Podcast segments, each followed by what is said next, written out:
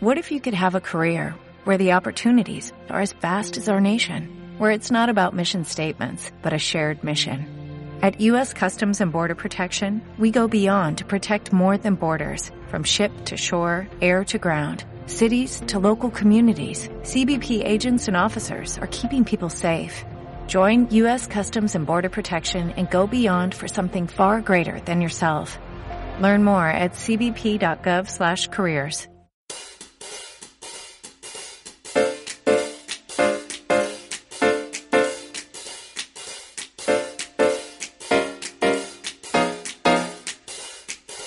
Hola, muy buenos días, tardes, noches, o sea el momento que sea en que estés escuchando. Soy Santiago Torre y esto es Liderazgo Comercial, un programa en el que vamos a hablar de todo lo que a ti, como responsable de ventas, te interesa oír. Un podcast para ayudar a directores comerciales, jefes de ventas, gerentes y propietarios de negocios en su día a día en aspectos comerciales y de liderazgo. Bienvenido. Antes de empezar, permíteme que te indique que trabajo con responsables de ventas y propietarios de empresa para que sus equipos comerciales consigan vender más y mejor con los mismos recursos. Luego, a través de formación y mentoría en productividad comercial y liderazgo. Si quieres formación de calidad para tu equipo comercial o mentoría para ti, me tienes en www.santiagotorre.com. Miércoles 5 de junio de 2019. Ya sabes que los miércoles tenemos un episodio de ventas desde cero. Y hoy es lo que, lo que voy a hacer. Y os voy a contar un nuevo episodio de, de esta serie. Así que sin mucho más, comenzamos.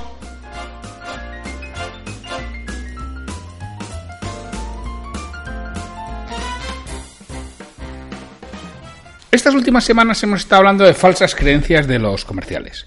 Yo voy a hablar de otra falsa creencia de, de los comerciales y de los responsables comerciales, de ambas cosas. La falsa creencia es, si, total, ¿para qué voy a hacer un presupuesto si no voy a acertar? Si es absolutamente imposible aceptar, acertar. Pero es que los presupuestos, amigo mío, no se hacen para acertar, sino para saber por qué has fallado. Eso nos decía Peter Drucker. Un presupuesto no se hace para acertar, sino para poder analizar dónde he fallado y entonces poder ir puliéndolo y mejorándolo en mejora continua de forma permanente. Y os aseguro que no es tan complejo acertar lo que vas a conseguir. Y si no, por lo menos saber en qué has fallado, por exceso o por defecto, porque a veces fallamos por exceso y a veces fallamos por defecto. Entonces, hoy voy a poner un ejemplo, porque además me lo han pedido, ¿eh? me, me, lo han solicitado así, y bueno, me han dicho que no, no den nombre, así como otras veces. Bueno, siempre que alguien me pedís algo que se hable sobre una temática, suelo preguntar, ¿te importa que te cite o quieres que te cite? La respuesta es, sí, por favor, cítame, que me hace ilusión. Vale, pues le cito. En esta ocasión, cuando le he preguntado y te cito, me ha dicho, no, prefiero que no me cites, prefiero vivir en el anonimato. Pues respeto los, los deseos de esta persona y no, no le voy a citar. Entonces me dice, mira, yo, a mí lo que me sucede es que me gustaría hacer un presupuesto, pero no sé cómo hacerlo. Porque mi caso es yo tengo pocos clientes, no tengo muchos clientes, que es manejable, y pues que no sé, no sé si van a comprar un año, no van a comprar otro año, pues estamos hablando de hacer presupuestos de ventas, ¿eh? no, no, no lo que es una, una quotation, un, presupuesto para que alguien te lo acepte, ¿no? sino lo que es la previsión de ventas. Es exactamente de lo, de lo que estoy hablando. Y, y, y, no sé cómo hacerlo, porque es que es imposible saber qué me van a comprar, qué no me van a comprar. Bueno, pues voy a hacer precisamente, voy a explicar cómo hacer un presupuesto cuando tienes pocos, pocos clientes, de forma simple, de forma básica. Esto ya sabéis que no puede durar muchos minutos, esto tiene bastante más recorrido. O sea, lo que voy a dar son cuatro pautas para haceros una idea. ¿Y para quién le vale estos que tienen pocos clientes? Pues mira, esto que alguien tiene pocos clientes, por ejemplo, le vale para un emprendedor. Muchas veces, hombre, a no ser que estés vendiendo con un e-commerce, pues lo que tienes son pocos clientes. Cuando tú comienzas, tienes media docena de clientes. También vale para empresas pequeñitas, en muchos casos, de servicios, con, o con proyectos grandes, pero no solo eso, sino que te voy a una cosa, vale para prácticamente todos los vendedores, excepto aquellos que vendan de forma poco generalizada o de forma muy generalizada, el resto lo tienen perfectamente identificados, porque igual la empresa tiene muchísimos clientes, pero cada vendedor tiene pocos, ¿eh? Y cada vendedor controla y conoce perfectamente su mercado. Y esto es lo que tendremos que hacer. Yo he trabajado en una empresa con departamentos comerciales de 50 personas y cada uno hacía su presupuesto. Y al final el presupuesto global era el agregado de los presupuestos que hacía cada uno. Y cada uno manejaba sus clientes, sus 60, 80, 100 clientes, que eran los que tenía y los productos que, que se trabajaban. Y acertabas, ¿eh? Claro que acertabas. La primera vez igual no. Pero después, precisamente por ese acto de irlo repasando, analizando y viendo dónde están las diferencias, es cuando hacen, cuando haces y consigues acertar. Entonces, vamos a dar una serie de pasos que, tienes que hacer para hacer este presupuesto cuando tienes pocos clientes, que repito, que será la inmensa mayoría de los casos de las personas que me escucháis. Quizá no a nivel de responsable comercial, pero sí a nivel de cada uno de los vendedores. Entonces, lo primero, lista las ventas por cliente de los últimos cuatro años. Estamos en el 2019, pues lista las ventas de, por cliente del año 2015, 2016, 2017 y 2018 y tendrás, si tienes pocos clientes, bueno, pues ten 60, si quieres, pues 60 clientes, o 5, no sé. Pero al final, lista eso, haz el lista, ya tienes el lista. Ahora, mira todos los clientes a los que les hayas vendido y llévalos, en, si estás trabajando en un Excel, en la columna de la izquierda. Si llevas todos los clientes, los que te salgan, todos esos clientes que te salgan ahí, repito, que no serán muchos. No, es que son muchos, son 120. Venga, tío, 120 no, no, no, no son tantos. Que al final, que esto es algo importante. Ponlos a la izquierda. Pon todos, todos esos que tengas. Y ahora, piensa y pronostica del mejor modo que puedas lo que le vas a vender a esos clientes con los productos actuales. Es decir, con los productos que estás vendiendo ahora, coge y vete cliente por cliente. Fíjate que tienes lo que le has vendido en el 15, en el 16, en el 17 y en el 18. Y piensa lo que razonablemente le puedes vender en el periodo que estés haciendo. Pues ahora estás haciendo el 2019. Fíjate, si estuvieras haciendo y quieres hacer un pronóstico para final de año, lo que se puede llamar un forecast, ¿no? Quieres hacer un pronóstico para final de año, ahora que estamos al principio de junio, y ah, pues voy a hacer un, un forecast. Bueno, pues lista hasta el 31 de mayo las ventas, que además tienen las ventas hasta el 31 de mayo del 19 y haz tu mejor estimación. Es que es imposible. Venga ya, a ver si vas a tener un problema, tío. Que esto no es imposible. Que lo que hay que ponerle es un poco de mismo y un poco de cariño y ya te aseguro yo que no es imposible. Y si no, haz tu mejor estimación, que será mejor que ninguna. Entonces, piensa y pronostica del mejor modo que puedas lo que vas a vender a esos clientes. Con los productos que ya tienes. ¿Vale? Ahora, una vez que has hecho ese ejercicio, pregúntate, ¿hay productos que alguno de estos clientes no me está comprando y podría ofrecérselos? Espero que sí. Espero que sí. Entonces, haz un pronóstico de ventas. Bueno, pues este, este que no me está comprando estos productos, yo creo que este y este sí podría venderlo. Lo mismo, hazte un pronóstico de cuánto crees que les vas a vender de esos productos que ya, ya estás vendiendo a esos clientes que ya tienes. Fíjate, son clientes que ya tienes, clientes que te conocen, que te han comprado en un momento determinado, que le vas a, vender productos que ya estás vendiendo a otros. Otros te los están comprando. Si no te lo compra él, algún motivo habrá. Y eso es lo que quiero que pienses. Ahora, una que tienes esas cifras, analiza esa lista de clientes y determina cuántos clientes nuevos captas al año pues no tengo ni idea. Pues es muy fácil, te repito. Ventas del 15, ventas del 16, ventas del 17, ventas del 18. Es decir, todo el que esté en el 16 que no estaba en el 15, lo has captado nuevo. Todo el que esté en el 17 que no estuviera en el 16, lo has captado nuevo. Si estaba en el 15, bueno, pues ahí ya podríamos entrar, pero eso ya son matices, ¿eh? ¿Qué considero nuevo?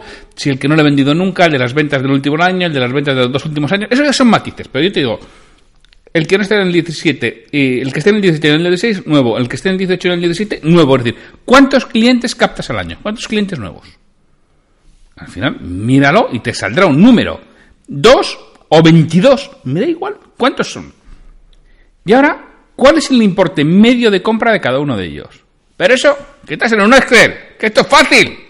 Coge el Excel, mira los clientes nuevos que los has extraído y mira cuál es en cada año el importe medio de compra. Con esto ya tienes dos cifras. Uno, el número de clientes medio de capta al año y dos, la venta media de sus clientes. Eso es lo que va a suceder. Probablemente te vas a quedar cerca al año que viene. Por ahí te vas a quedar. Si lo has estado repitiendo, no, es que esto es un pico, un valle. Bueno, vale, habrá que analizarse. Llámame y lo estudiamos si quieres. Pero en las personas normales y en las empresas normales, esto suele tener una tendencia. Y se ve de forma muy rápida. Repito, hay cosas excepcionales en que no, pero se ve de forma muy rápida. Ya sabes cuántos clientes nuevos captas o tienes un rango medianamente razonable y qué importe medio tienes ese cliente. Ya sabes cuántas ventas vas a hacer por captación de, de cliente nuevo. Bueno, pues con esto ya tienes un primer presupuesto de ventas.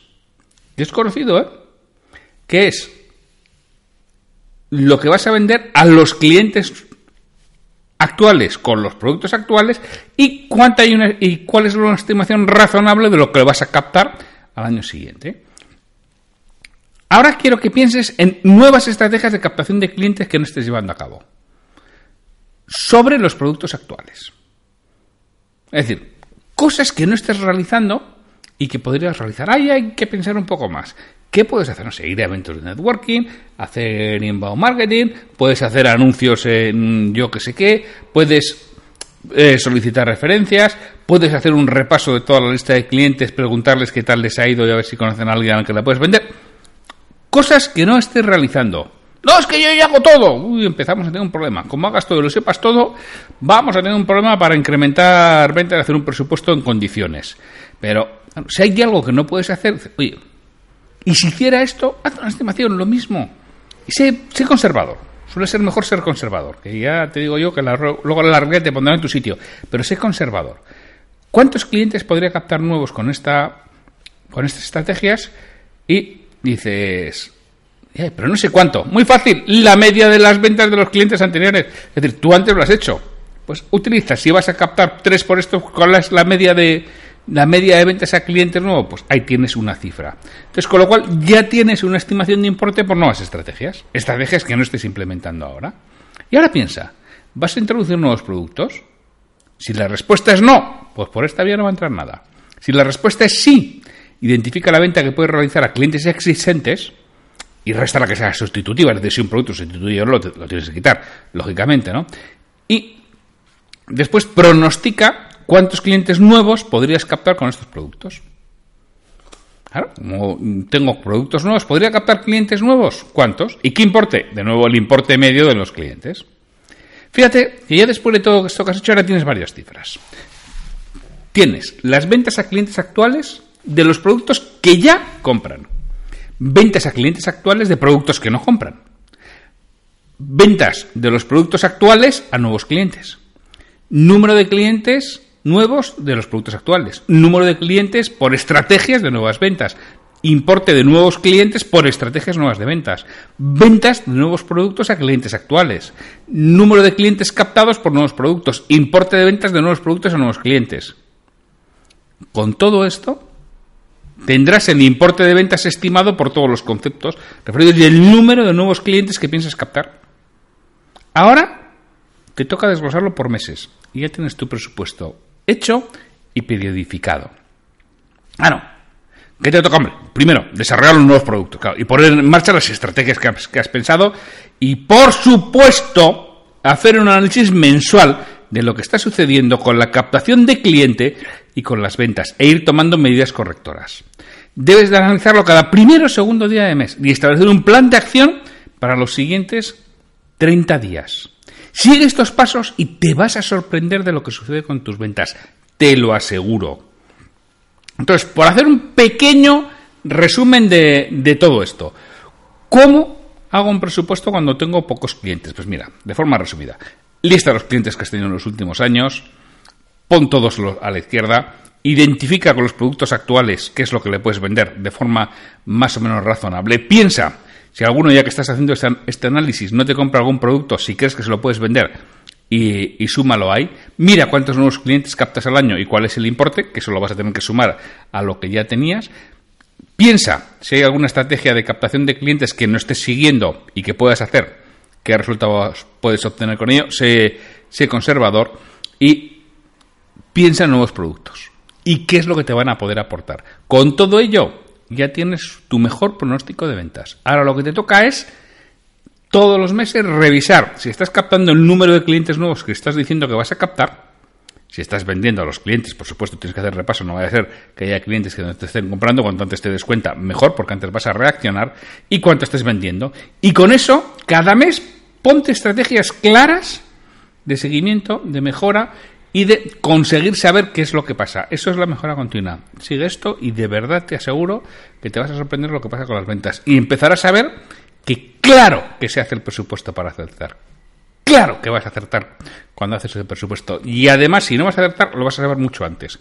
En el momento en que tú pierdas un cliente al que pensabas que le ibas a vender 100 y en febrero ya te ha dejado de comprar, ya sabes que te faltan 90 para ese año, más o menos, lo que, lo que toque. O si estás eh, captando más clientes de lo que pensabas que ibas a captar, ya sabes en cuánto vas a, rebasar tu presupuesto. O si cada cliente nuevo supone un mayor importe de lo que estabas captando, es decir, todas las cosas que, supone, que sucedan diferentes a lo que tienes pensado, sabes cómo te van a afectar y en cuánto te van a afectar, en qué importe te van a afectar cada una de las variables que están funcionando diferente de como tú tenías previsto, que por supuesto que van a funcionar diferente a lo que tú tenías previsto, pero vas a actuar y reaccionar muchísimo antes, con lo cual es mucho más probable que tus ventas mejoren muchísimo más que si sencillamente te dedicas a transitar y vagabundear por el mundo, en el buen sentido, en el mundo de las ventas.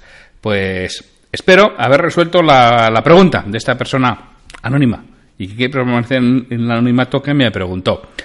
Pues sin más, os dejo y mañana tenemos ya el último episodio eh, del ciclo de aspectos esenciales para hacer crecer tu negocio. Nos oímos mañana. Hasta mañana. Me gustaría contar con vuestra retroalimentación y que me digáis qué es lo que quisierais escuchar, sobre todo para los monográficos de aspectos comerciales y de liderazgo. Si este episodio te ha aportado valor, te agradecería que lo compartas en redes sociales para que otras personas lo conozcan. Me ayudarás a ganar difusión y que este esfuerzo que realizo con el programa cobre sentido. Mira, si este episodio lo escuchas en iTunes, te agradecería una reseña de 5 estrellas en la plataforma. Si lo haces en iVoox, puedes darle al botón de me gusta en cada episodio que escuches o dejarme un comentario en lo que es el programa Liderazgo Comercial. Te lo agradeceré muchísimo y responderé todos los comentarios y haré mención en un nuevo episodio del podcast. Para cualquier duda, consulta, comentario o para contratarme, para que trabaje contigo y conseguir que tu equipo comercial venda más y mejor, me puedes encontrar en mi web www.santiagotorre.com o en el correo podcast@santiagotorre.com. Hasta el próximo episodio.